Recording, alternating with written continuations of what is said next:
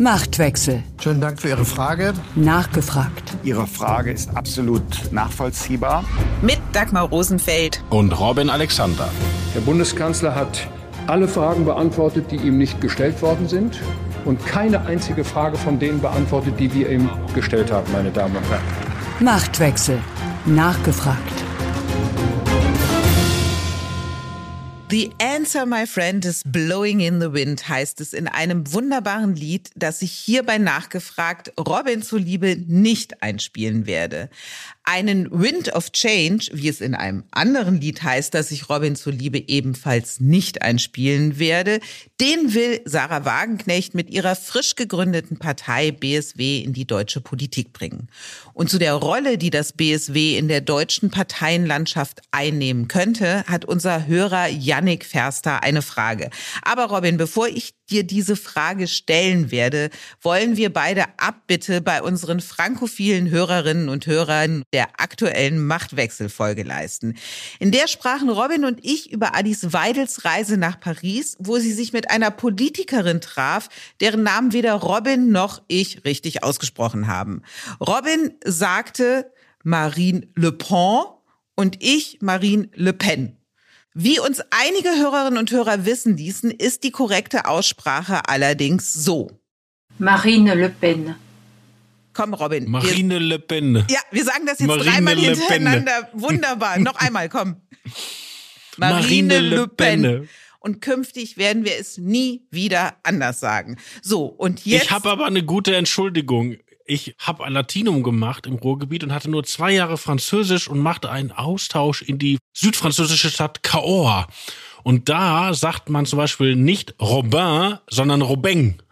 Also da wurde in Cahors meine Aussprache fürs Leben versaut. Ist doch eine gute Ausrede. Oder was ist deine Ausrede? Bei mir ist Madame es, ich habe auch Rosenfeld. Das, um, um jetzt mal hier anzugeben, ich habe wie du das Latinum und hatte nur ein Jahr Französisch, habe danach auf so wie Ersatzkurs gewechselt, weil ich so schlecht im Französisch war, dass das keinen Sinn hatte. Und dann bin ich Rheinländerin und Le Pen ist irgendwie sehr rheinländisch, finde ich. So spricht der Rheinländer das gerne aus. Und mein Opa hatte immer einen Satz, habe ich den schon mal gesagt, wie er mir Französisch beigebracht hat. La Bœuf, der Ochs, la Vache, die Kuh, ferma la Porte, die Tür macht zu. So viel zu meinen frankophilen Momenten. Wo wir aber gerade beim Abbitte leisten sind, Jörg Kachelmann, also der berühmte Wetterfrosch Kachelmann, hat sich auf Twitter darüber empört, ich würde das Wort Libyen falsch aussprechen. Libyen. Libyen, Libyen. Also, wenn wir einmal über die Arabienpolitik der späteren französischen Präsidentin Marine Le Pen, Pen, Le Pen, jetzt, Le Pen. Le Pen hast Le, du immer Le, gesagt. Richtig. Le Pen in Le Libyen. Pen, genau. Le Pen in Libyen. Also, wir geben uns hier weiter Mühe. Ja, wir waren stets bemüht. Das gilt auf jeden Fall. Stets bemüht sind jetzt, wir mit auch. Libyen macht mich fertig. Jetzt. Libyen. Ich hatte jetzt gerade so einen schönen Libyen. Übergang. Robin, jetzt Schluss. Wir sind hier kein Grammatik-Germanistik-Podcast und Aussprache-Podcast. Wir sind ein Politik-Podcast. So. Und stets bemüht, das war meine tolle Überleitung, auf der bestehe ich jetzt auch, stets bemüht sind wir auch die Fragen unserer Hörerinnen und Hörer richtig zu beantworten. Und die Frage von Yannick Ferster, die geht so. Mich würde interessieren, welche Stimmung in der SPD angesichts des Bündnis Sarah Wagenknecht im politischen Berlin herrscht. Nach meinem Gefühl, so unser Hörer, handelt es sich beim BSW praktisch um eine alte SPD, die eine realistische Option für eine Koalition mit der SPD sein könnte. Wie beurteilen Sie das? Robin, wie beurteilst du es? Werbung Neulich wieder zu hören bekommen, Aktien, Börse, Sparpläne, das ist nichts für mich. Ich verstehe ja nichts von Wirtschaft. Das ist die teuerste Ausrede, sich nicht um sein Geld zu kümmern. Bei 10% Inflation, da kannst du ja quasi schon in Echtzeit zuschauen, wie dein Geld an Wert verliert. Aber das Beste ist, um sein Geld clever anzulegen, da musst du kein Diplom in Wirtschaft haben. Aber vielleicht solltest du reinhören bei Defner und Chapitz. Wirtschaftspodcast von Welt. Mein Name ist Defner, Dietmar Defner. Mein Name ist Chapitz, Holger Chapitz. Wir streiten als Bulle und Bär jede Woche um die Wahrheit. Und wir wetten auch darauf. Immer wieder dienstags, überall, wo es Podcasts gibt. Und freitags auch sehen um 17.45 Uhr bei Weltfernsehen. Werbung Ende. die Frage ist ja nach der Stimmung, nicht nach der Analyse. Und die Stimmung ist ganz, ganz seltsam, wenn man sich in der SPD zum Thema Bündnis Sarah Wagenknecht umhört. Einerseits herrscht da Sarkasmus vor, weil die ja traumatisiert sind von Oskar Lafontaine, der ihre Partei mal verlassen hat zugunsten der Linkspartei und jetzt die Linkspartei zugunsten dieser neuen Partei. Also da werden viele Lafontaine-Witze erzählt und da ist auch eine gewisse Häme gegenüber der Linkspartei im Spiel. Und es gibt diese Illusion, dass die Wagenknecht, oder vielleicht ist es auch eine begründete Hoffnung, der AfD bei den ostdeutschen Landtagswahlen, die vor uns stehen, entscheidende Stimmen abnehmen würde. Dass also der Sieg der AfD in Thüringen und in Sachsen und vielleicht auch in Brandenburg von dem Bündnis Sarah Wagenknecht verhindert wird. Wobei, das wird ja nicht dann zugunsten der SPD ausgehen, weil die ja in diesen Ländern völlig unter ferner Liefen ist. Und was ich erstaunlich finde, ist, dass es gar kaum eine inhaltliche Analyse gibt, weil dieses Projekt Wagenknecht, dass man ja auf den Satz verkürzen kann, links ohne Vogue. Ja, das müsste ja eigentlich auch der SPD zu denken geben, weil das sind ja die SPD-Stammwähler oder ehemaligen Stammwähler, die sich teilweise in Richtung AfD absentieren. Also ich denke da an Städte wie Mannheim in Baden-Württemberg, immer SPD, Stronghold, schwierig geworden für die SPD. Oder natürlich das Ruhrgebiet und, und, und. Aber irgendwie fällt der Groschen bei denen nicht. Also ich persönlich hatte da ein Erlebnis, wenn du dich an den letzten SPD-Parteitag erinnerst. An dem Tag des Parteitags kam eine Umfrage Wahlkreisprognose Ruhrgebiet für die nächste Bundestagswahl. Jetzt muss man diese Umfrage mit einem Gramm Salz genießen, aber egal. Und die Umfrage sagte, die SPD gewinnt im Ruhrgebiet kein einziges Direktmandat mehr. Und das ist ja völlig irre. Ich meine, ich komme ja daher, komme ja aus Wanne-Eickel in dem Wahlkreis, wo ich Kind war, in 80er Jahren, hatten die teilweise 70, 75 Prozent. Da gab's gar nichts anderes. So, und an dem Tag, an dem die Wahlkreisprognose kommt, ihr geht im Ruhrgebiet Baden, debattiert der SPD-Parteitag in Berlin über die Migrationspolitik und stellt den eigenen Bundeskanzler argumentativ an die Wand, der sich da rechtfertigen muss, dass er migrationspolitisch was machen will. Also es ist wirklich so, der Funktionskörper der SPD ist so durchgegrünt und so ergrünt, dass die bestimmte Sachen einfach nicht mehr merken. Und das ist etwas, auf das die Wagenknecht auch zielt, ja. Und das ist ja auch die Analyse unseres Hörers, der ja sagt, das BSW sei so etwas wie eine alte SPD. Aber die Frage, eine Koalition aus SPD und Wagenknecht-Partei schwer vorstellbar. Oder wird das das Momentum in Thüringen vielleicht sein, um eine AfD zu verhindern? Dafür muss die SPD in Thüringen erstmal wieder in den Landtag kommen. Das, ist, auch das recht. ist noch gar nicht gesichert. Da allerdings gibt es Leute in der SPD, die den Schuss gehört haben, um den früheren Leipziger Bürgermeister und Bauminister Wolfgang Tiefensee, der jetzt eine Rolle spielt in der Thüringer SPD, die versuchen so Signale zu senden, wir wünschen uns auch eine andere Migrationspolitik. Also die versuchen den Leuten zu vermitteln, die SPD hört auf ihren Unmut, aber ich glaube, das wird alles gar nicht mehr wahrgenommen. Nein, die Wagenknecht zielt darauf. Ne? Also einer von den beiden Spitzenkandidaten für die Europawahl ist ja Thomas Geisel, Ex-SPD-OB Düsseldorf. Mehr Sozi geht gar nicht, mal Referent gewesen von Karl-Heinz Blessing, mal bei Ruhrgas beschäftigt. Also mehr SPD geht überhaupt nicht. Also da träumen die natürlich von. Und auch wenn man Oskar Lafontaine hört, der spielt das ja auch immer an mit, ja, wir haben das Erbe Willy Brandts und das Erbe Willy Brandts. Allerdings, wenn man dann in die weiteren Töne von Lafontaine hört, da kommt da ein Hardcore-Anti-Amerikanismus, den Willy Brandt nie gepredigt hat und Helmut Schmidt und andere schon gar nicht, ja. Also das ist so ein bisschen eine vulgarisierte, manchmal fast karikaturhafte Überzeichnung von einer SPD, die es so unreflektiert eigentlich nie gab. Eine Frage für Dagmar von unserem Hörer Ralf Rattay. Wer würde eigentlich bei der FDP entscheiden, die Ampel zu verlassen? Kann das der Parteivorsitzende alleine? Bräuchte er einen Präsidiumsbeschluss? Also das ist wohl wahrscheinlich, dass es sowohl einen Parteipräsidiumsbeschluss als wahrscheinlich auch einen Beschluss des Bundesvorstands bräuchte, um aus der Koalition auszusteigen, wenn die Parteiführung das will und das initiiert.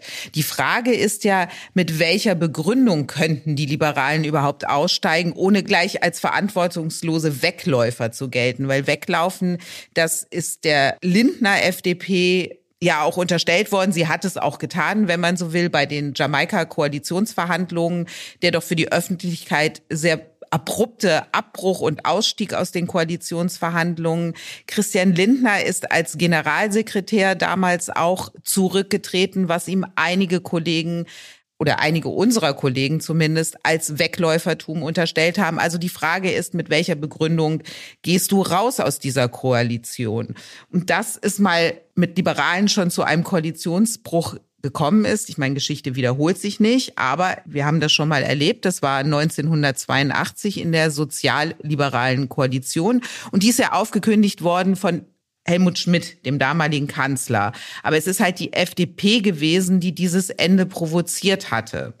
Und das auch durch einen Schlingerkurs in der Parteispitze. Ich habe jetzt nochmal nachgelesen.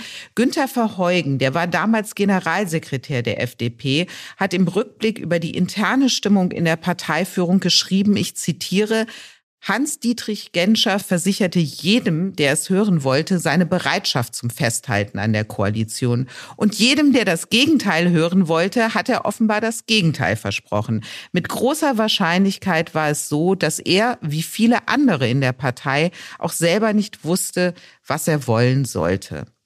Und das erinnert mich ein bisschen an die Situation heute, wenn man sich da in der FDP umhört. Und das Kokettieren mit einem Koalitionsbruch, das kennen wir von manchem Liberalen sogar, dass er das öffentlich tut. Also ich sage nur Wolfgang Kubicki. Und wenn man 82 mit heute vergleicht, ich weiß, solche Vergleiche sind immer mit Vorsicht zu genießen, aber ich finde, man findet schon ein paar Parallelen. Also, damals war es auch so, es gab fette Haushaltslöcher, es war die Notwendigkeit zur Konsolidierung da, die Wirtschaft lahmte und es waren zwei Koalitionspartner, die ganz unterschiedliche Vorstellungen davon hatten, wie es denn gehen soll. Und der damalige Parteivorsitzende Hans-Dietrich Genscher hatte ja dann eine Wende hin zu mehr Marktwirtschaft gefordert. Und heute spricht FDP-Generalsekretär Bijan Disarei davon, dass eine Regierung mit der Union die wohl leichtere und bessere wäre, weil man der die soziale Marktwirtschaft nicht erklären müsse. Genscher hat damals Kürzungen im Sozialbereich gefordert. Heute will Christian Lindner ein dreijähriges Moratorium für Sozialausgaben. Und dann im September 1982 wurde dieses berühmte Lambsdorff-Papier öffentlich. Also Otto Graf Lambsdorff war ja damals in der sozialliberalen Koalition der Wirtschaftsminister. Und es waren 30 Seiten von ihm verfasst unter dem Titel Konzept für eine Politik zur Überwindung der Wachstumsschwäche und zur Bekämpfung der Arbeitslosigkeit. Da ging es dann um Abstriche bei der Arbeitslosenversicherung, beim Wohngeld, die Sozialhilfe sollte gekürzt werden, eine Selbstbeteiligung bei Krankenversicherung, also richtig hart ins Soziale rein und auch eine steuerliche Entlastung der Unternehmen. Und jetzt frage ich dich, Robin, hältst du es für möglich, dass Christian Lindner zu den Haushaltsverhandlungen für 20 2025 ein Lindner-Papier vorlegen könnte? Das Interessante ist ja in der Analogie, ist Lindner ja sowohl Genscher als auch Lambsdorff. Ja. Also, ne, Wir haben halt weniger heute als damals an Leuten, so, also die man vorzeigen kann. Nee, und ein bisschen ist das ja Talk of the Town im Regierungsviertel. Ne? Also das Lindner sagt, die Schlacht wird im Sommer geschlagen und zwar beim einzigen Thema, was für die FDP wirklich wichtig ist, nämlich Geld. Und dann sagt man, hier Haushalt und neue Wirtschaftspolitik und wenn Rot und Grün sich nicht bewegen, dann geht's halt nicht weiter. Hm. Ich bin immer skeptisch mit dem Geschichte wiederholt sich nicht, aber kann man natürlich relevanter erzählen als bei den ganzen kleinen Nicklichkeiten, die die FDP jetzt unter der Strecke hat von Demokratie, Fördergesetz und Cannabis und was nicht alles, ja? Und muss man nicht sagen, dass ausgerechnet Robert Habeck der FDP eine Vorlage geliefert hat, um da sehr rigide in diese Haushaltsverhandlungen reinzugehen, weil Robert Habeck auch sich dafür ausgesprochen hat, dass die Wirtschaft entlastet werden muss bis hin zu einer Unternehmenssteuerreform. Davon hat er gesprochen. Darauf kann sich Lindner ja berufen. Die Unternehmenssteuerreform, glaube ich, ist nochmal besonders verkantet, weil das ist seit 25 Jahren blockiert und das wird keine Mehrheit finden mit grünen und roten Stimmen, wenn man nicht beim Spitzensteuersatz was macht zur Kompensation. Das war ja diese Idee, die Friedrich Merz seinen Leuten mal in das Grundsatzprogramm unterjubeln wollte und was dann ein meiner Meinung nach unpolitischer Aufschrei aus der befreundeten Publizistik verhindert hat. Aber sonst, also dass jetzt ein SPD-Kanzler sagt, Freunde, ich habe es eingesehen, ich senke jetzt mal dicke die Steuern, also in diesem Leben nicht. Ne? Was mich ja interessieren würde und wo ich dich als FDP-Kennerin fragen würde, bei der 82er Analogie, damals blieb ja ein Teil der FDP schwer gekränkt zurück, ja? Also der von dir angesprochene Verheugen wurde dann ja sogar also Sozialdemokrat oder die Matthäus Meyer oder ich glaube ein großer Teil der eigenen Parteijugend war so sauer über diese Lambsdorff-Wende, dass er den Laden irgendwie verließ, ja? So, wenn man das jetzt in der Analogie denkt, gäbe es denn, wenn Lindner im Sommer sagt, tut mir leid, wir brauchen jetzt Reformen, unsere Regierungspartner kriegen es nicht hin und das Ding ist jetzt zu Ende. Gäbe es denn dann irgendjemand, der ampelmäßig weitermachen will? Also ein Marco Buschmann ja wohl kaum, ein Johannes Vogel. Also ich frage dich, gäbe es, wenn Lindner die Wende macht, irgendjemand, der so auf Ampelkurs bleibt, dass er dann auf Konflikt mit dem eigenen Parteivorsitzenden geht? Sehe ich nicht so, weil es ist ein typisches Merkmal der FDP, dass sie ihren Parteivorsitzenden am Ende immer folgt, ein bisschen, wenn ich es böse überspitzt sage, wie die Lemminge. Also wenn man sich daran erinnert, auch als es in der Ära Guido Westerwelle mit der FDP in der schwarz-gelben Koalition ordentlich bergab ging und es auch eine große Unzufriedenheit in der Partei gab. Also die Legende, dass die Boygang aus Christian Lindner, Philipp Rösler und Daniel Bahr Westerwelle gestürzt hat, das ist eine Legende sondern Westerwelle hat am Ende entschieden, er wird es nicht weitermachen und diese drei Jungen müssen sich darum kümmern, wie die Nachfolge funktionieren soll. Aber dass sie ihn da vom Thron gestürzt haben, das ist nicht die Realität gewesen. Und insofern glaube ich auch, dass heute es in der FDP im Moment keine Alternative zu Christian Lindner gibt. Sollte die FDP das Risiko eingehen, sich aus der Koalition zu verabschieden, also man wägt ja ab, was ist für die Partei der bessere Weg? Das Siechtum innerhalb der Koalition, was wir jetzt beobachten, oder einen klaren Bruch zu wagen und sich dem Wähler nochmal zu stellen stellen. Und wenn das nicht gut gehen sollte, sollten sie das überhaupt tun, also wir spekulieren ja jetzt hier ordentlich rum, dann wäre es das Ende von Christian Lindner und dann müsste sich die Partei tatsächlich nochmal neu erfinden. Und eine ganz klare Nachfolge zu Christian Lindner sehe ich im Moment nicht. Glaubst du denn, wenn Lindner tatsächlich den Lambsdorff macht im Sommer und die folgen ihm, dass er dann nochmal antritt? Ja, ich glaube, das ist dann wie das Merkel-Momentum, die nach ihrer Migrationspolitik nach dem Sommer 2015 und den Folgen daraus gesagt hat, die Verantwortung dafür übernehme ich und ich will es auch zu Ende bringen. Und das kann ich mir schon vorstellen, dass Lindner nochmal antritt. Wer wäre denn aus deiner Sicht das Gesicht der FDP, die Persönlichkeit, mit der man dann einen Wahlkampf bestreiten könnte? Ich sehe das auch nicht, da hast du völlig recht. Das Interessante ist ja auch, die Wählerschaft zieht nach rechts auf deutliche Grünen-Kritik, auf Schluss mit Ampel. Und die Nachwuchsleute in der Fraktion, oder Nachwuchs ist jetzt, klingt noch, also die sind natürlich schon weiter, die nächste Reihe in der Fraktion. Johannes Vogel, Konstantin Kuhle, genau die, genau. ja, die sind auf dem anderen Kurs. Ticken alle sozialliberal, ja. ja. Also da ginge was wirklich auseinander. Aber ich stelle mir das lustig vor, wenn du dir vorstellst, Lindner macht in Lambsdorff und tritt nochmal an, wie du gerade gesagt hast, und was du gesagt hast, war völlig plausibel. Der Claim ist dann, ich wollte nicht mit Merkel, ich konnte nicht mit Scholz, jetzt lasst es mich bitte mit Merz versuchen. Ja, und dann muss der Merz nur wollen. Und dann muss man vor allem ein Ergebnis reinfahren, dass es dem Merz auch möglich macht, es zu versuchen. ja, ja, also wir, wir werden sehen. So, jetzt haben wir jede Menge rumspekuliert. Lass uns mal auf den Boden der Tatsachen zurück, und zwar der erlebten Tatsachen. Das ist eine Frage für dich, lieber Robin, von Matthias Blaut. Der sagt, Herr Alexander hat Angela Merkel mehrmals auf Auslandsreisen begleitet. Welche, lieber Herr Alexander, lieber Robin, war für Sie die unvergesslichste? Welche Reise war die schwierigste der Bundeskanzlerin Merkel? Bei diesen Reisen ist es so, dass das ja immer exotische Orte sind, bei denen der Journalist aber oft einfach nur in irgendeinem Tagungszentrum sitzt, also gar nicht viel sieht. Also der Tourismusfaktor ist da echt übersichtlich. Und oft wird die Wichtigkeit dieser Reise von der Innenpolitik bestimmt, nicht von der Außenpolitik. Also ich gebe dir ein Beispiel. Im Herbst 2015 brach Angela Merkel nach Indien auf. So. Und was sie da für Verträge unterzeichnet hat und was sie da verhandelt hat, ist natürlich längst vergessen und hat auch schon damals, wenn man ehrlich ist, niemand interessiert.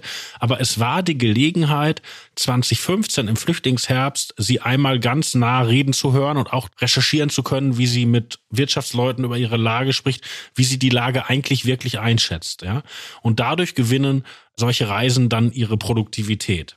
Manchmal hat das auch was fast Absurdes. Also erinnere ich mich zum Beispiel schon 2010, da flog Merkel in die Golfstaaten und als sie gerade abgehoben war in Berlin, erklärte Roland Koch, dass er den Rückzug antritt, also dass er aufhört, CDU-Politiker zu sein und nicht mehr hessischer Ministerpräsident sein will und auch nicht mehr in der CDU eine Rolle spielen will. Und hat natürlich gewartet, bis Merkel in der Luft ist, damit er da sozusagen die Deutungshoheit hat. Und dann findet man sich in Saudi-Arabien, in Jeddah, in einem Wolkenkratzer mit Blick auf die Corniche und textet, der hessische Landesverband war immer ein Stahlhelm, bla bla bla, ja.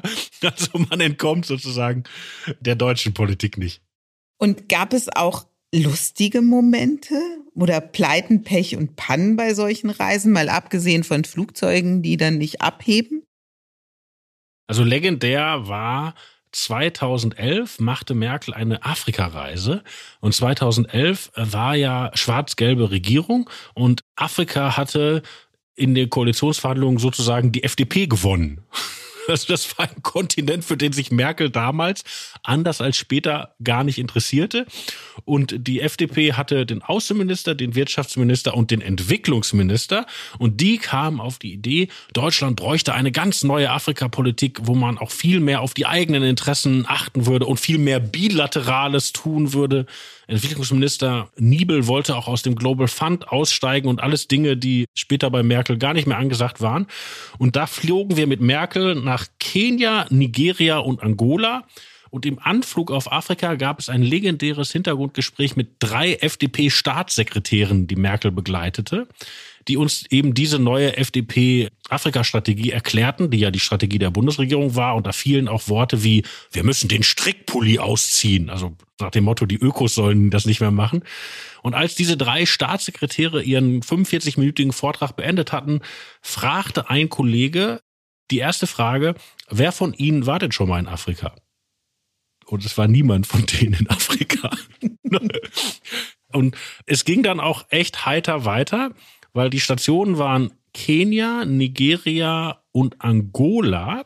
Und in Angola waren alle Journalisten schon so platt, dass sie den ersten Termin der Kanzlerin nicht mehr mitgemacht haben, sondern schlafend im Hotel lagen. Ich ehrlich gesagt zu meiner Schande auch. Aber eine Kollegin von einer Nachrichtenagentur saß ganz hinten in der Reihe und hörte, wie Merkel bei einem Wirtschaftsforum so aufzählt, was man in Angola machen will, also welche Geschäfte und so weiter. Und dann fällt der Satz, wir würden Ihnen auch gerne bei Ihren Verteidigungsanstrengungen helfen. Zum Beispiel bei der Ertüchtigung der Marine. Und die Kollegin war sofort wach und hat den Satz über die Agentur gejagt, weil Marine ist natürlich äh, Waffen. Ja? Und Waffen, da muss der Bundestag mitentscheiden. Und eine Woche vor dieser Angola-Reise hatte es einen mittelschweren Skandal gegeben, mit Panzern für Saudi-Arabien. Also die Koalition hing schon waffenmäßig im Seil. So, und dann kam raus, dass da Patrouillenboote verkauft werden sollten, nämlich der Firma Lürsen. Und Herr Lürsen war auf dieser Reise auch dabei und sah später sehr deprimiert aus, weil so ein Shitstorm zu Hause losbrach, dass am Ende dieses Geschäft nicht zustande kam, weil Merkel sich da morgens verplappert hatte. Und da ging schon echt was daneben. Das war noch, was ich noch erinnere, was wirklich lustig war. Merkel hatte immer diesen Afrika-Beauftragten Günther Noke, ein alter, eigentlich DDR-Bürgerrechtler, den sie von damals kannte und aus seltsamen Gründen zum Afrika-Beauftragten ernannt hatte. Und der lieferte den schönen O-Ton, warum wir denen ausgerechnet Boote verkaufen. Na, damit kann man keine Demonstranten plattwalzen. Was auch ein sehr schöner Otto war, der das Ganze aber auch nicht mehr rettete. Ja, und dann gab es eine Merkel-Reise, Robin, die in Deutschland für Furore sorgte. Und ich erinnere daran, wir sprachen gerade über die bevorstehende Thüringen-Wahl. Ich gehe nochmal zur letzten zurück. Da passierte es ja, dass ein FDP-Politiker, der gute Herr Kemmerich, zum Ministerpräsidenten gewählt wurde mit den Stimmen der CDU und auch den Stimmen der AfD. Und Kemmerich, ein Freund unseres Podcasts. Absolut. Bitte nicht vergessen. Der kam extra mal vorbei bei uns. Ja, für Angela Merkel weniger ein Freund geworden. Und als das alles passierte, da war sie auch gerade in Südafrika und gab dort eine Pressekonferenz, in der sie dann zu den Geschehnissen in Deutschland sprach, was an sich schon außergewöhnlich ist, weil es gilt die Regel, wenn du im Ausland bist, sprichst du nicht über deutsche Innenpolitik. Hier sprach sie dann sogar über thüringische Landespolitik und sagte Folgendes. Es war ein schlechter Tag für die Demokratie. Es war ein Tag, der mit den Werten und Überzeugungen der CDU gebrochen hat. Und es muss jetzt alles getan werden, damit äh, deutlich wird, dass dies in keiner Weise mit dem, was die CDU denkt und tut, in Übereinstimmung gebracht werden kann. Da war ich nicht dabei, sondern unser Kollege Thomas Fitztum.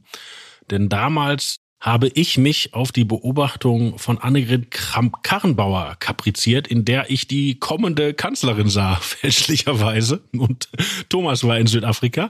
Und dieser Merkel-O-Ton hat dann nicht nur dazu beigetragen, dass Frau Kramp-Karrenbauer nicht Kanzlerin geworden ist, weil Merkel hat ihr sozusagen das Heft des Handels in der Union damit aus der Hand genommen, sondern auch, dass die AfD sehr empört war und für ihre Empörung vor dem Bundesverfassungsgericht Recht bekommen hat. Das Bundesverfassungsgericht hat geurteilt, dass Merkel nicht als Kanzlerin solche Parteipolitik betreiben kann, wie sie es damals aus Südafrika getan hat.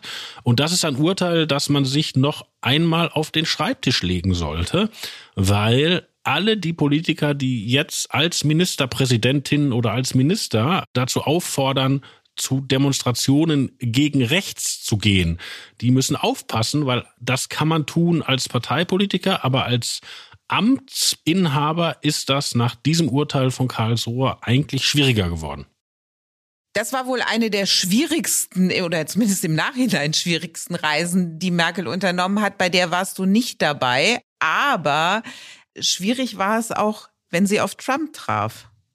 Ja, also das war vielleicht die politisch wichtigste Reise. Am 16. März 2017 macht Merkel ihren Antrittsbesuch bei Donald Trump, der ins Weiße Haus eingezogen ist.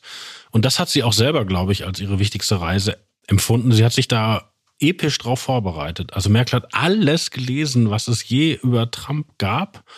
Die hat uns auch im Flugzeug noch aus einem Interview, das Trump 1990 dem Playboy gegeben hat, hat sie uns zitiert, so nach dem Motto, wie sie den einschätzt. Das ist übrigens der Beweis, dass man den Playboy nur wegen der guten Interviews liest. Hier haben sie es. Ja, in dem Fall wirklich. Und Merkel hat auch sich von ihrem Team so einen Videozusammenschnitt machen lassen von Trumps Auftritten im Wahlkampf und hat auch diese Shows, The Apprentice, also diese Reality-Shows, mit denen Trump in den USA überhaupt berühmt geworden ist, wo er immer so sagt, you're fired, hat sich Merkel auch angeguckt. Also die hat sich, die hat tatsächlich so beim Fußball würde man sagen, so eine Videoanalyse gemacht, ja. Hat auch vorher Theresa May angerufen, wie geht man als Frau mit Trump um? Weil May, die damals britische Premierministerin, war vor ihr in Washington und Trump hatte sie so an der Hand gehalten und sie schwach aussehen lassen. Also Merkel war episch vorbereitet. Und das war ja der Moment, wo das alles aufkam mit NATO, zwei Prozent, muss man was zurückzahlen und so weiter. Ja, also trotz dieser ganzen Vorbereitung hat es ja nicht geklappt, da ein belastbares Verhältnis aufzubauen. Und Merkel blieb für Trump eigentlich immer so ein, jetzt will ich nicht sagen Punching Ball, aber auf jeden Fall eine, eine Figur, gegen die man sich inszeniert. Ja, über Trump, Robin, fürchte ich, werden wir auch noch einige Male in unserem Podcast sprechen. Für heute danke ich dir für deine Erlebnisse aus einer Zeit, die es so nicht mehr gibt. Und wie immer, lieber Robin, hast du das letzte Wort. Aus gegebenem Anlass. Au revoir, Dagmar.